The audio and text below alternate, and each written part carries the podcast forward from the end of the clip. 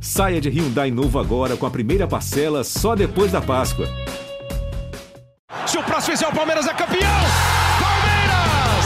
Campeão! Marcelinho e Marcos partiu, Marcelinho bateu! Marcos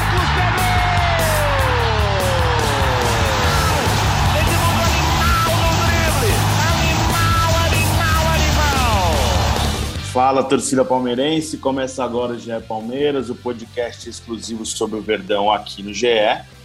E um início não tão esperado de Campeonato Brasileiro, né, pelos torcedores do Palmeiras.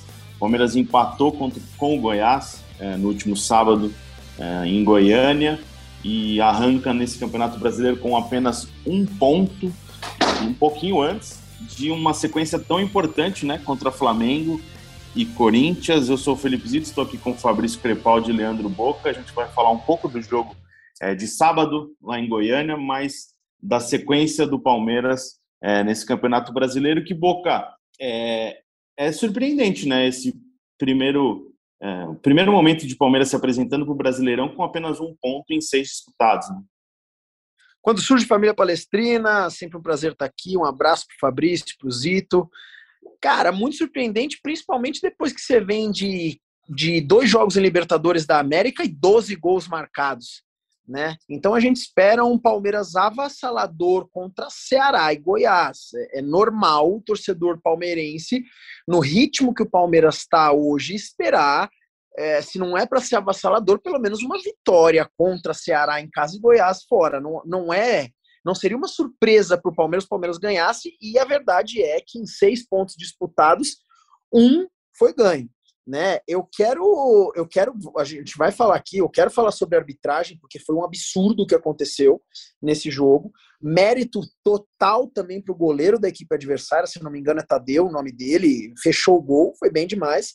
Mas o Palmeiras não venceu o Goiás e com um gol do Rony, foi, que foi salvador, o Palmeiras acabou pelo menos empatando. Foi aquele ponto que a gente fala assim: nossa, o resultado foi horrível, mas mediante as circunstâncias, graças a Deus, porque uma derrota seria catastrófica.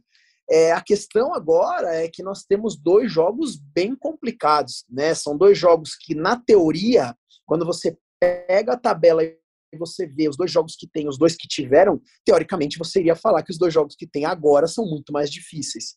Então vamos que vamos, acredito no Palmeiras, boto fé no Palmeiras, mas o Campeonato Brasileiro é ingrato. A gente não pode vacilar da forma que vacilou. E o Palmeiras que não perdeu em Goiânia por causa de um belíssimo gol de Rony já nos acréscimos. Fabrício, acho que você fez atuações do, no, do jogo do fim de semana, né?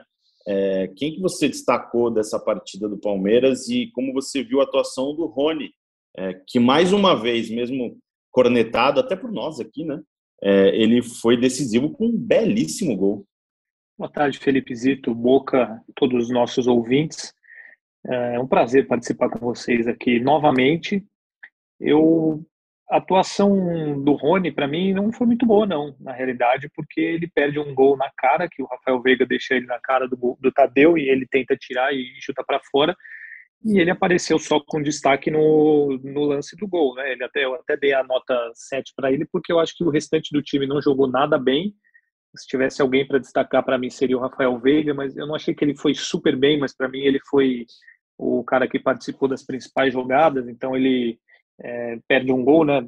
Tá lá na área, chuta logo no começo. Depois ele, ele deixa o Rony na cara do gol nesse lance. Um lance do Wesley parecido, que ele também deixa o Wesley na cara do gol.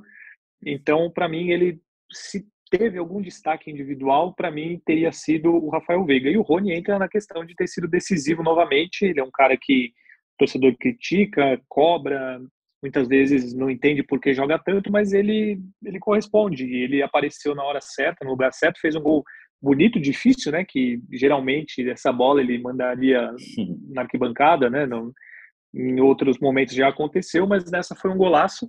Eu acho que o Rony ele é um cara que ele deveria ser mais valorizado pela entrega dele, pela importância dele, pelo valor que ele tem né, dentro desse Palmeiras, que é um Palmeiras histórico. Obviamente não é um primor técnico, não é um jogador mais inteligente do mundo, erra muito, mas ele tem a importância dele, ele tem o valor dele. Eu acho que ele prova isso a cada feito e a cada, a cada partida importante que ele aparece, a cada momento importante. Então é um, é um jogador que pode o torcedor gostar ou não, mas ele é muito importante para o Abel Ferreira. É, fazendo uma comparação de desempenho, acho que o Palmeiras perdeu com justiça contra o Ceará. O Ceará foi melhor que o Palmeiras. E em Goiânia, o Palmeiras jogou melhor que o Goiás. O Palmeiras teve um primeiro tempo para construir uma vitória tranquila, sem nenhum problema, sem nenhuma dor de cabeça. Foram duas ou três chances claras. E aí o, o, lance do gol do Goiás muda o jogo e o Palmeiras tem que sair para. Pra... Mesmo assim, o Palmeiras, como o Fabrício falou, teve uma chance claríssima com o Rony para empatar, né? O Palmeiras já estava perdendo naquele momento. E então o Palmeiras teve um bom desempenho, é, mas conseguiu só o empate nos acréscimos. É, Boca, você viu alguma evolução? No... É difícil falar em evolução de um time que estava pronto e tropeçou na estreia do Campeonato Brasileiro. Mas não foi um jogo ruim do Palmeiras em Goiânia, pelo menos na minha avaliação. Qual foi a tua avaliação em relação ao desempenho do time? Concordo com você, não achei o Palmeiras mal, principalmente no primeiro tempo. Tá? No primeiro tempo, o Palmeiras estava jogando bem e o goleiro deles fechou o gol. Tá? Essa é a, é a, é a minha avaliação. Agora, assim, com relação à evolução, eu não gosto de citar a palavra evolução, porque o Palmeiras vem fazendo uma temporada excelente, né? Mas se a gente pegar os dois jogos isolados, esquecer todo o Palmeiras que a gente vem assistindo aí essa temporada inteira, houve evolução, porque no jogo contra o Ceará o Palmeiras foi mal e mereceu perder, poderia ter perdido demais, que não seria nada errado ali, porque o Palmeiras foi mal. Agora, o Palmeiras não, não, não mereceria perder para o Goiás. É, o resultado negativo, para mim, não seria não seria adequado. O Palmeiras foi melhor que a equipe do Goiás, realmente a bola não entrou. No segundo tempo, o Abel ainda tentou colocar o time para frente, mas o que ficou para a gente foi um triste ou um feliz empate. O que, que vocês acham? Pô, eu o resultado, é, diante das circunstâncias do jogo, acabou não sendo ruim, mas o, o Palmeiras ele não pode começar o Campeonato Brasileiro com, com um ponto contra Goiás e Ceará. Né? Acho que isso, se você analisar o, o todo, isso é muito ruim, ainda mais pensando numa sequência que não é normal você ganhar do, do Flamengo e do, do, e do Flamengo e do Corinthians em sequência. Então o Palmeiras começaria com 12, é, com, com 5 pontos, com 4 pontos em, em 12 disputados, tendo enfrentando, enfrentado dois times que certamente não vão brigar pelo título.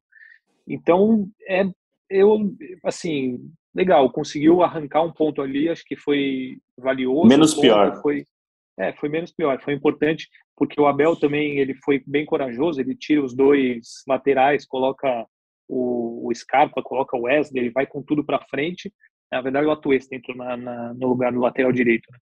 E, e o time conseguiu arrancar esse empate, mas é, não acho que é nada preocupante, não acho que é, ah, é momento de pensar. Não, não. Foram dois jogos é, que o time não foi bem. Eu concordo com vocês, acho que no primeiro tempo o Palmeiras merecia ter feito um, dois gols, só que aí depois ele parou de jogar, né? Ele não, não fez nada, assim. A partir dos 30 do primeiro tempo, ele parou de jogar, não conseguiu criar muito, não conseguiu ter grandes chances. Mas, assim, se tivesse, eu escrevi isso até na, na análise, né, no, no GE, é, o Palmeiras ele merecia ganhar, mas ele poderia ter jogado muito mais, assim, no, principalmente do, da metade do primeiro tempo para frente, acho que o time merecia ter jogado muito mais. Respondendo diretamente sua pergunta, Boca, eu acho que é um é, esse ponto ele só só pode ser comemorado ali na hora do jogo de pô empatamos no último minuto, não sei o quê pensando no geral, é uma não foi um bom resultado, não. Ô Fabrício, sabe e... por que eu te perguntei isso? Desculpa, Zito, porque foi exatamente essa a minha sensação como torcedor na hora do gol do Rony, eu vinha criticando muito o Rony aqui no podcast, tá? Muito, muito. E assim, na hora do, do gol do Rony, cara, eu explodi aqui, abri a janela, mandei um abraço pro vizinho, foi aquele esquema todo que vocês já devem imaginar. Fiz o vídeo da voz da torcida logo depois, eu tava eufórico, eu tava muito feliz. Quando passa, você acorda no dia seguinte, você pensa, meu, o Palmeiras empatou com o Goiás depois de perder né, um jogo para o Ceará. E aí a gente dá aquela desanimada. Então foi por isso que eu te perguntei. Foi uma euforia a curto prazo, mas a médio e longo prazo foi horrível. O, só um dado interessante: o PVC citou no Seleção Sport TV desta segunda-feira é, que o Palmeiras só é, tem uma, um histórico muito negativo enfrentando o Goiás no Serra Dourada, em Goiânia. É, que a última, acho que a única vitória nos últimos anos foi em 2019, que foi na estreia do Mano Menezes. Então, por esse ponto, o que deveria ser é, criticado do início de temporada de brasileiro do Palmeiras seria mais a derrota para o Ceará do que contra do que o empate em Goiânia. É, falando de arbitragem, eu, eu, eu geralmente fico com a opinião dos especialistas porque eu não entendo nada de, de, de arbitragem, de regra, a gente só entende o que eles passam para a gente, o que a gente interpreta, né? Então, é meio que foi meio que unânime os árbitros, os ex-árbitros falando que é, te, deveria ter sido marcado falta no gol do, do Goiás. É, mas eu, eu tenho uma opinião um pouco polêmica. Eu acho que não é um lance tão absurdo é, de polêmica, de, de talvez até uma intervenção do VAR, porque tem um choque. A gente pode discutir que tenha é, se, se ele pega na bola ou não, se está em posição de impedimento ou não. Acho que impedimento sim anularia a jogada. Mas eu vejo o lance muito mais como falha do Everton do que qualquer outra coisa. Eu acho que o Everton falha naquele lance, atrapalhado pelo jogador e depois tem o choque, mas a bola já passa, já estava, já tinha passado pelo Everton. É, vocês acham que foi é, um lance? Claro que foi um lance de, determinante, decisivo da partida. Qual a avaliação de vocês sobre esse esse gol do Goiás? Eu assim, se a regra fala que só, só não é falta se depois que a bola passou da linha, então para mim foi um erro, um erro claro. Embora eu acho também que o choque não interfere na defesa do Everton, eu acho que os dois erram e até o árbitro de vídeo fala isso, os dois erram e a bola passa e aí tem um choque acidental. Mas para mim o choque acidental é relativo, porque se você acerta com vários casos aconteceram isso recentemente. Se você dá uma voadora acidental na cara de um jogador tentando acertar a bola, ele é acidental, mas foi uma voadora na cara. Nesse caso, sim, claro que foi acidental, o cara não teve a intenção, mas ele acerta com tudo o pé no peito do Everton ali, e para mim, na minha opinião, foi falta. A bola já tinha passado, eu acho que o choque não interfere no lance, mas de acordo com a regra, se, se só é falta, se, se não é falta depois que a bola passa da linha, então, eu acho que deveria ter sido marcado falta. E aí a gente vai entrar numa discussão que é mais um lance que não existe um critério, que cada árbitro faz de um jeito, cada cara do VAR faz de um jeito. Uh, a gente vê lances bizarríssimos, que nem o pênalti marcado por Curitiba contra o Santos na Vila Belmiro, que foi um negócio de outro mundo. Mas, Bizarro. enfim, ficando com a, com a regra, que foi aquilo que explicaram na hora, para mim deveria ter sido marcado falta. Mas eu acho que o Everton, o, que o Everton falha antes porque ele, ele deixa a bola passar, o jogador também erra e aí depois tem o choque. Zito, desculpa discordar de você. Não desculpo, cara, não desculpo, não desculpo, mas tudo bem, segue o jogo. Eu, eu liguei para um amigo meu ortopedista para de repente dar uma passada lá no Palmeiras para ver se o externo do Everton não tinha sido fraturado, porque aquilo foi uma bica, uma senhora falta de respeito no meio do peito do Everton. O Everton realmente não foi bem no lance, eu concordo isso, eu concordo com vocês, fato, ele não foi bem. Agora sim, foi uma falta claríssima, claríssima, claríssima. Cara, com, pô, embaixo da chuteira tem aquelas travas. Imagina tomar uma trava daquela no meio do peito. Então foi falta clara e digo mais, isso poderia mudar e mudar muito o, o, o andar da carruagem, porque se o jogo fica 0 a 0 o Goiás se defendeu muito bem na segunda etapa. Não estou falando da primeira etapa do Tadeu, mas a defesa do Goiás jogou certinho na segunda parte da partida. Se o jogo tivesse 0 a 0 eu não sei se eles estariam tão retrancados. E outra coisa que a gente não comentou nesse podcast: o que o Goiás fez de cera não foi brincadeira. O Goiás fez muita cera. Então, de repente, se aquela bola não tivesse entrado, né? Se não tivesse sido validado o gol, talvez o número, a quantidade de cera tivesse sido bem menor. Então, para mim, cara, falta clara, é, jogo extremamente machucado pela arbitragem. E sequência agora. Fala, Fabrício, desculpa, te cortei. Não, eu ia falar uma outra coisa. O Boca lembrou essa história da cera.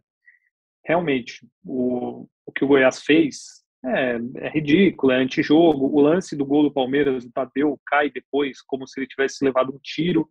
Eu acho bizarro. Só que eu, eu não concordo com o Abel Ferreira reclamar disso como ele reclamou na coletiva, porque os jogadores do Palmeiras fazem a mesma coisa quando eles estão ganhando e, e outros jogadores de outros times fazem. Então, assim, se o Abel chegar e falar: olha, está proibido no meu time fazer cera, E eu vou mostrar para vocês que realmente os nossos jogadores não fazem cera, que o Everton não enrola para bater tiro de meta, que ele não cai de propósito depois que faz defesa, e os jogadores não fazem isso. Aí eu acho justíssimo ele lutar contra isso no futebol. Mas essa é uma outra coisa que, que atrapalha, que deixa o jogo mais chato, que os jogadores de todos os times fazem. E aí, tudo bem, ele está no papel dele, ele vai lá e condena da maneira que ele condenou, mas assim, então que se faça isso de uma forma geral, então, que, que peça para os jogadores do próprio time dele também é, não fazerem isso, porque aí acaba ficando aquela mesma história da, da arbitragem, né? A gente reclama quando a gente é, é beneficiado, é, é prejudicado, e a gente não fala nada quando a gente é beneficiado. E eu achei muito legal que ele fala sobre isso na coletiva, quando é da arbitragem. Ele fala: se for para ser contra a gente ou se for para ser a favor da gente, que se marque o que for certo e o que está na regra. Que é isso que eu, que eu espero há tanto tempo e não sei se algum dia vai acontecer que os clubes tenham a, a decência de reclamar é, também quando eles são beneficiados, né? Fala assim, pô, a gente fez o gol, mas a arbitragem é, ajudou a gente. Ninguém faz isso, ninguém fala isso. Então acho que essa história da cera que o Abel reclamou muito, eu acho que ele está certo de reclamar, porque é horrível para o futebol, mas é, a gente tem que lembrar que os jogadores do Palmeiras fazem isso e enfim é uma coisa que, que acontece com todo time e também não eu não vejo uma perspectiva para que isso acabe é do jogo né fazer cera do jogo, segurar o jogo. O Ceará, por exemplo, segurou muito o jogo contra o Palmeiras e jogou muito bem em São Paulo. E segurou muito bem também o jogo. Quando precisou segurar, é do jogo.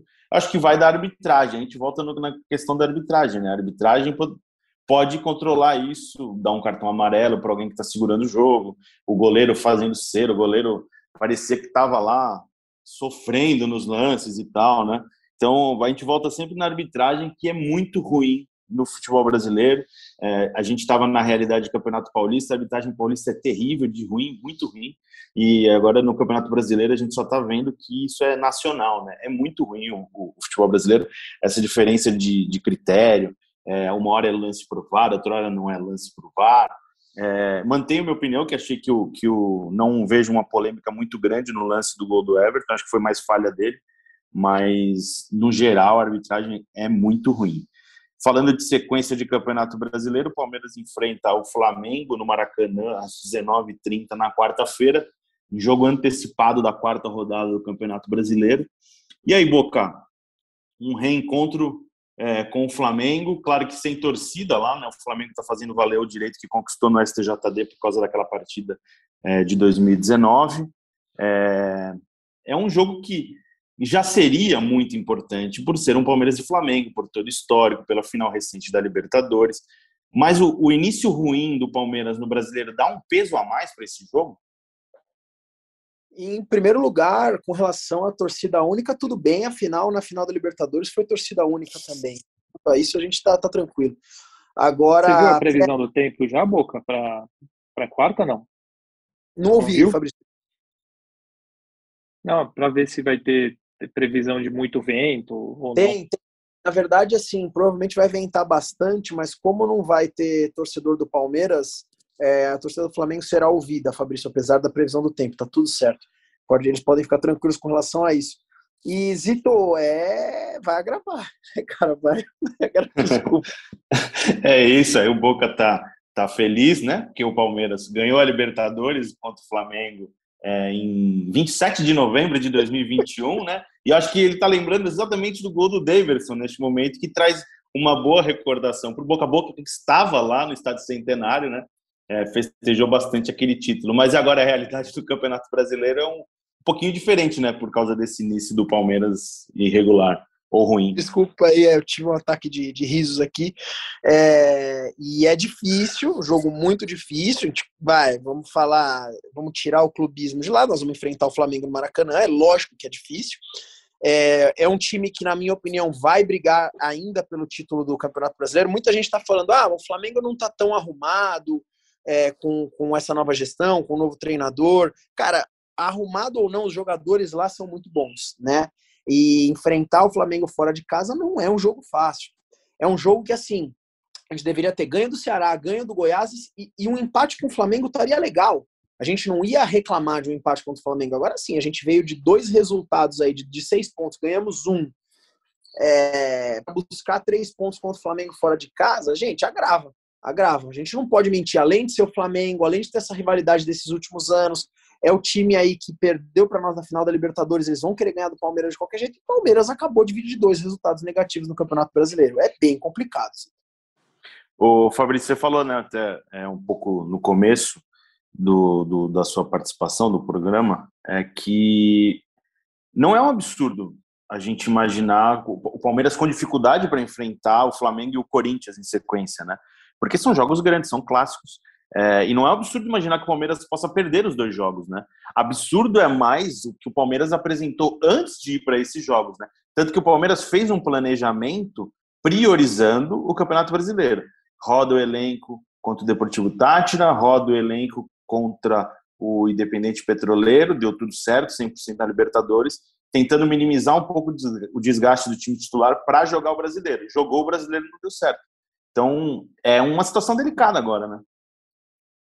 É, principalmente pensando assim, se você tem uma vitória e um empate, que seria uma sequência excelente contra esses dois times, você tem cinco pontos em 12 conquistados. E isso não é, não chega a ser um, um grande começo de campeonato para um time que almeja ser campeão. Então, assim, é, é fundamental para o Palmeiras que ele, que ele vença esses dois jogos. É muito difícil que ganhe os dois, é, mas pode acontecer também, assim como pode perder os dois, é tudo aberto. Acho que não jogar no Allianz vai fazer muita diferença no fim de semana, uh, por torcida, por gramado, por todos os fatores que, que envolvem uma, uma mudança como essa. Obviamente, Barueri não é o Allianz Parque, mas é assim, pô, você perde, vamos colocar o Palmeiras empate um dos dois e perca o outro. O Palmeiras começa com dois pontos em 12 disputados. É uma diferença muito grande.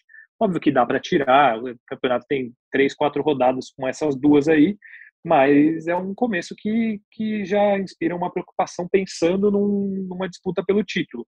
E o que é mais curioso é justamente isso que você falou, né? O, o Palmeiras ele fez a programação dele para jogar com os titulares no Brasileiro e os reservas na Libertadores. E na Libertadores o Palmeiras está voando e o começo no Brasileirão é muito ruim com os titulares em campo. É, são dois testes muito, muito, muito importantes assim para esse time.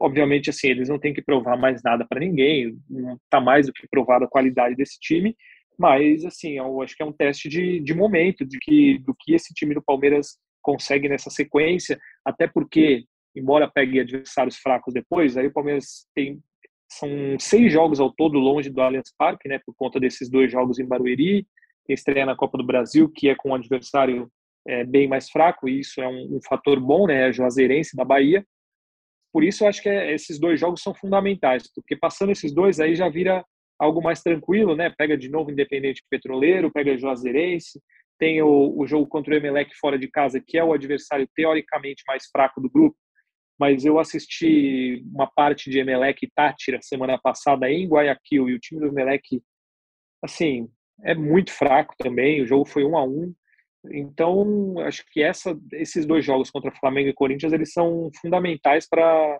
para essa sequência, para esse momento da, da temporada, porque o que vem pela frente depois, a tendência é que, seja, uh, que sejam jogos bem mais tranquilos do que esses dois.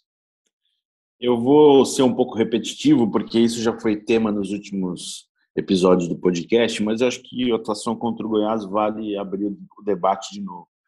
É, após o jogo, eu até escrevi no Twitter é que uma discussão sobre o Palmeiras de 2022 é saber até que ponto o Palmeiras tem banco para mudar um jogo.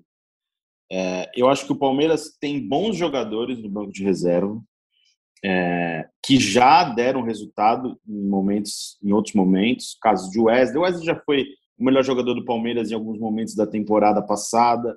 É, o pessoal discutia até se ele tinha que ser titular ou não. Ele foi titular em alguns momentos da temporada passada. O Gabriel virou causa sempre uma expectativa. O Breno Lopes tinha uma época que entrava e fazia gol quase todo jogo. É, então o Palmeiras tem boas opções, é, principalmente pelos lados de campo, né?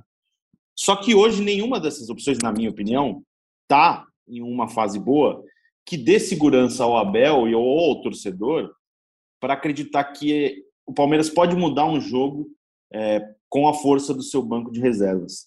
É, é possível, quero entrar nessa discussão com vocês para falar mais uma vez se é possível o elenco, na fase atual, é, o Palmeiras manter força disputando as três competições. Eu acho que não. Eu acho que principalmente no Campeonato Brasileiro, que é um campeonato longo, é, você, você precisa mais da força do seu elenco para ter um desempenho é, importante. No mata-mata, não, né? No mata-mata você consegue equilibrar, é um jogo, ida e volta, aí tudo pode acontecer. Até o, um time que não é tão bom pode ser campeão, né? É, o mata-mata permite isso e é de acordo com a estratégia. Mas acho que o brasileiro é campeonato de elenco e eu acho que o Palmeiras não tem um banco hoje é, com capacidade, com qualidade sim, mas com o momento de entrar e decidir e dar segurança para o Abel. Não, coloca o Wesley agora como um exemplo que ele vai mudar o jogo. Eu não vejo essa segurança. Vocês veem isso em alguma forma? Cara, o Palmeiras precisa contratar. Fato. Tá? O Palmeiras precisa contratar. Eu já, na verdade, eu já falava isso na temporada passada. Né? A gente foi, ganhou a Libertadores, espetacular. Fizemos uma boa participação no Mundial de Clubes, ganhamos o Paulista com o time titular, né? Os jogos e ganhamos a Recopa. Legal. O Palmeiras continua sendo uma das principais potências do futebol brasileiro com esse elenco que lá está. Agora, sua pergunta ela foi muito clara. Se nós temos elenco e plantel, né, para jogar três competições? E a resposta é não. Se você passar, parar para analisar todo o banco do Palmeiras, os substitutos lá da frente, eles têm uma. uma é, é muito variável né, o, o, nível deles. O Wesley e o Veron são dois jogadores que, teoricamente, no papel, em outras temporadas, se fala, hum, vai mudar jogo. E é fato que eles podem mudar um jogo ou outro, porque eles são habilidosos, eles jogam bola. Só que não é todo jogo que esses caras entram e, e mudam a partida, né? É, no meio campo, nós não temos essas peças. Não temos. Se sair o Veiga, o substituto natural do Veiga é o Scarpa, legal. Só que o Scarpa e o Veiga são titulares no time principal. Quem entra no lugar deles? O Atuesta ainda não estreou praticamente com a camisa do Palmeiras. O Jailson é aquele coringa, mas é um jogador que né, é um pouquinho melhor no sistema defensivo. Então nós não temos. Eu acho que o que nós temos ali de pau a pau é o nosso lateral direito. Eu acho que tanto o Mike quanto o Marcos Rocha, no momento do Palmeiras atual, são jogadores que, putz, você substitui um pelo outro, legal, show. Agora, de resto, cara, é complicado. O Palmeiras realmente precisa ir para o mercado e precisa contratar. Eu acho a contratação de um substituto para o Veiga tão importante ou até mais do que com o sonhado 9, viu? E você, Fabrício? Eu, eu continuo achando que para mudar jogo o Palmeiras tem opções, só depende dessas opções jogarem o que elas já jogaram um dia. E aí, o exemplo aconteceu nesse fim de semana, acho que o Rony começou no banco, entrou e, e fez o gol de empate, o Scarpa começou no banco, entrou e, e cruzou a bola para o gol de empate. Eu acho que para mudar jogo, que você não precisa de, uma, de um grande número de jogadores, eu acho que o Palmeiras ainda tem, mas eu concordo que precisa principalmente de um meia para ser o, um substituto para o Rafael Veiga. Agora, eu acho que o Palmeiras precisa contratar por uma questão de, de número de jogadores no elenco, quantidade, porque o Palmeiras perdeu recentemente o Renan, perdeu o Patrick de Paula, vai perder o Davidson agora, é, principalmente o Patrick de Paula era mais utilizado, mas assim, você pegar hoje o elenco do Palmeiras, ele tem 26 jogadores, não, 25 jogadores. Peraí, deixa eu fazer as contas aqui. Ó. 4, 24. 8, 12, Sem o Davidson, 24. 16, 20, 25, 24. 24 sem o Davidson. 24, mas são três goleiros. É, então você acaba tendo 21 jogadores de linha. É, você não consegue nem formar dois times praticamente.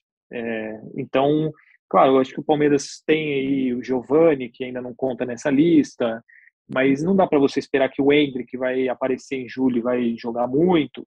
Enfim, eu, eu acho que as opções para mudar, as opções para os jogos específicos são, eu ainda acho interessantes, desde que elas rendam aquilo que já renderam um dia, mas em quantidade de jogadores eu acho que o Palmeiras precisa contratar e concordo com o Boca, principalmente um meia para substituir o Rafael Veiga. Fabrício citou o Hendrick. Palmeiras está agora a nova sensação do Palmeiras é o do torcedor palmeirense é o Luiz Guilherme, né? É, acho que a mesma pressão que o torcedor tem para promover o Hendrick vai ter a partir de agora com o Luiz Guilherme. O que, que dá para falar desse mais um candidato à joia do Palmeiras, que teve uma participação muito importante no torneio da França, que eu não vou lembrar o nome para não pronunciar de maneira equivocada a pronúncia da cidade francesa. Montague, alguma coisa assim. Enfim, então. é, é um jogador que o Palmeiras, desde tempo, já deposita muita confiança. Ele não recebeu tanta, tanta repercussão, né? Porque ele não jogou na Copinha, jogou muito pouco. É, mas ele mesmo com 15 anos já participou também na campanha do título da Copinha. Ele já jogava com destaque no time sub-17 do Palmeiras no ano passado, mesmo com 15 anos, era um dos principais jogadores. E do sub-15 nem se fala. É, ele foi, inclusive, o Palmeiras disputou, foi campeão da Copa Nike, que é a principal competição da categoria, e ele teve muito mais destaque do que o Hendrick. Eu acho que ele, ele faz dois ou três gols na final. Três gols. É, contra, contra o Corinthians, né? É, então é um menino que o Palmeiras assim deposita muita confiança no futuro dele. É, eu acho que é diferente porque o Hendrick aparentemente tem um porte físico mais avantajado para aguentar uh, o tranco contra categorias maiores, talvez já no profissional, a gente não sabe, mas no sub-21 isso ficou claro né, na copinha. Mas ele é um, um garoto de um talento muito, muito promissor. O Palmeiras aposta muito nisso. Ele tem 16 anos recém-completados, né? Foi em fevereiro, aí ele viajou para o torneio da, da França. Então, o Palmeiras deixou meio acertado já sobre a renovação dele e quando ele chegar, ele voltando para o Brasil, ele deve assinar. E aí o jogador nessa idade assina por três anos, porque é o máximo permitido para a idade, né? Quando fizer 18, aí muda, como aconteceu com o Gabriel Verón, por exemplo. Mas é um talento raro, assim, que está aparecendo também no Palmeiras, um menino muito novo, muito jovem, que já começa a se destacar.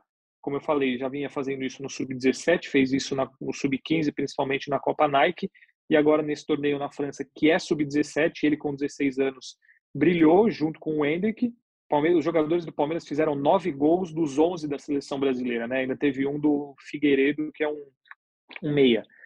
Então é mais um garoto muito promissor aí que logo logo o torcedor já vai ficar pedindo no profissional e eu já vi gente escrevendo no Twitter, ah, é mais um para o Abel deixar no banco.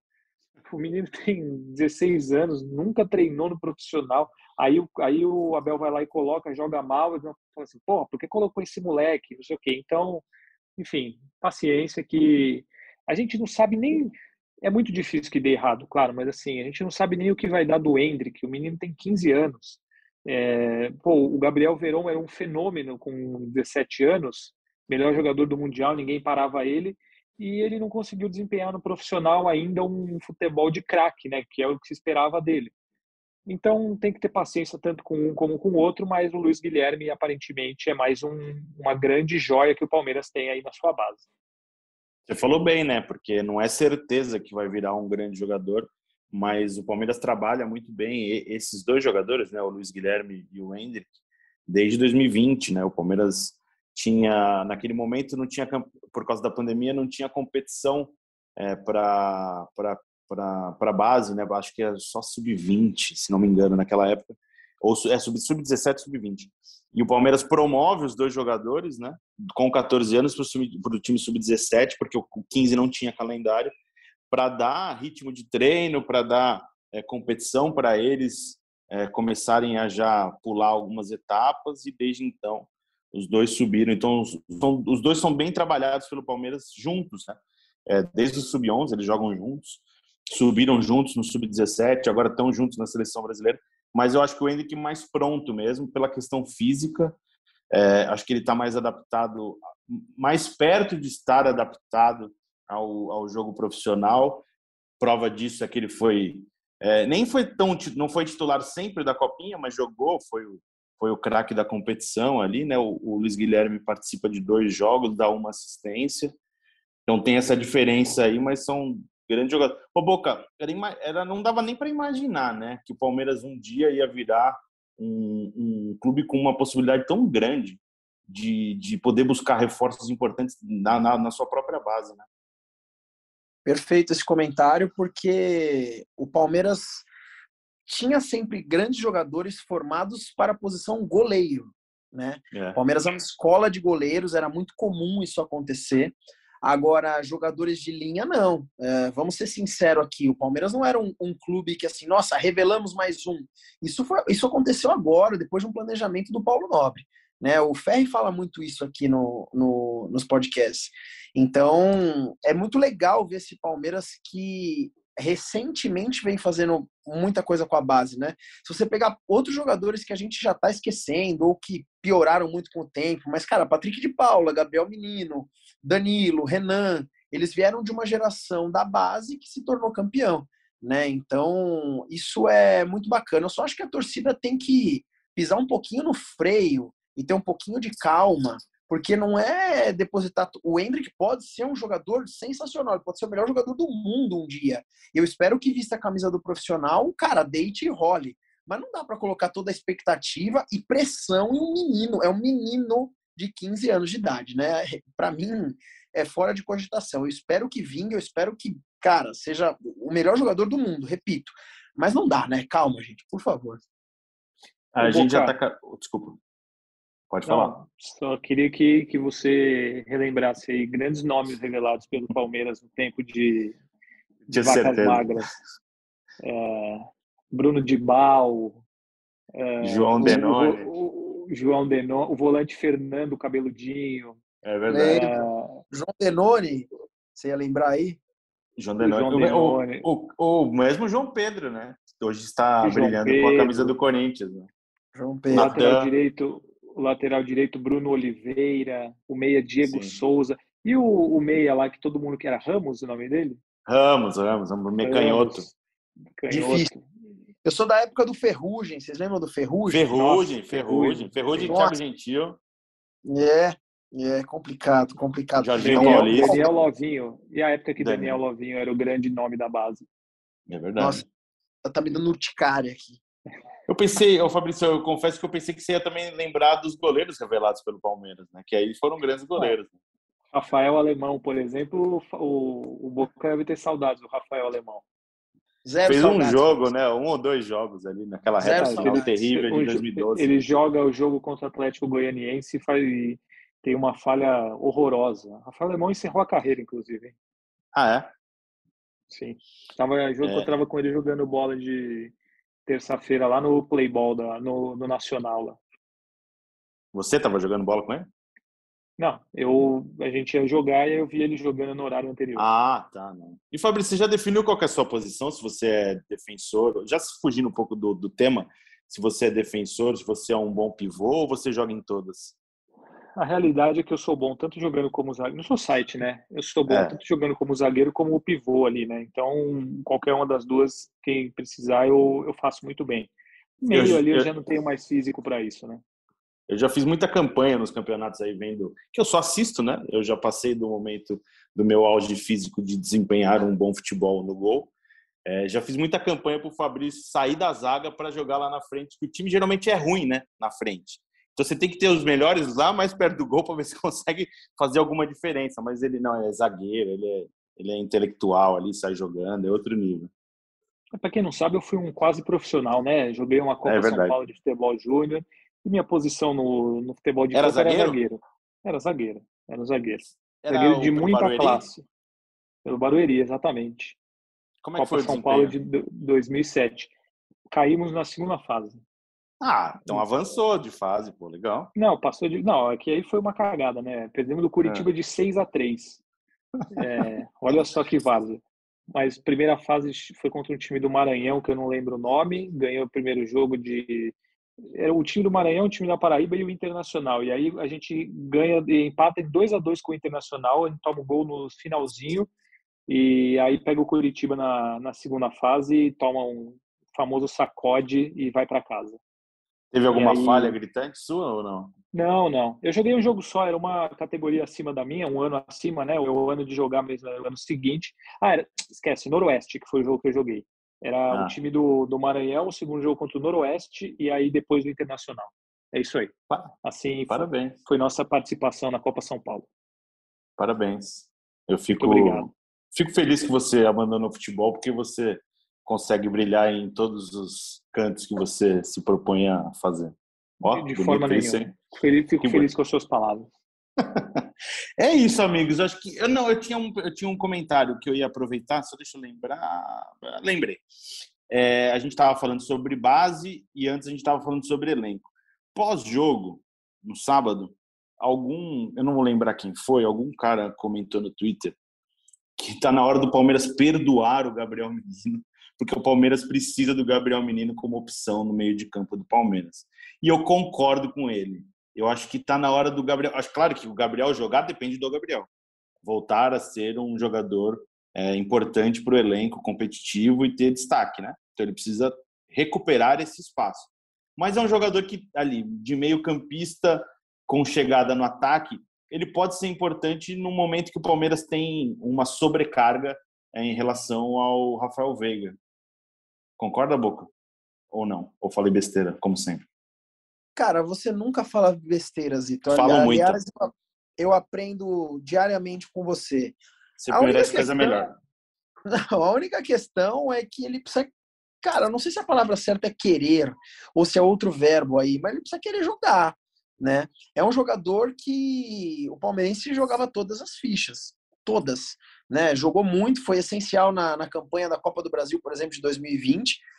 Mas, cara, ele, ele não é uma questão da gente aceitar e perdoar. Por isso que esse é o problema desse comentário, né? É, não é uma questão do torcedor. Se o Gabriel Menino entrar e jogar, ele vai estar perdoado. É. Né? Então, eu acho que foi mais uma brincadeira do cara, assim, ó, a gente precisa perdoar ele, vamos recuperar. Ah, então eu te perdoo, Gabriel Menino, tá perdoado. Você tá perdoado, mas tem que entrar e jogar bola, né? Não é possível que se esquece de como jogar futebol desse jeito, não dá. Né? Ele hoje é, sei lá, terceira, quarta, quinta opção do elenco do Palmeiras é, difícil, cara. Se ele entrar e jogar, beleza, é uma última opção. Se você fala assim para mim, ô Boca, assina um documento aí que aquele Gabriel Menino que jogou a Copa do Brasil de 20 é o substituto ali no meio-campo do Palmeiras, eu assino agora. O problema é que esse cara não é, né? E aí, Fabrício, ainda dá para ter esperança com Gabi Boy? Não, que dá para ter esperança dá, mas ele tem que querer. É isso que o Boca falou.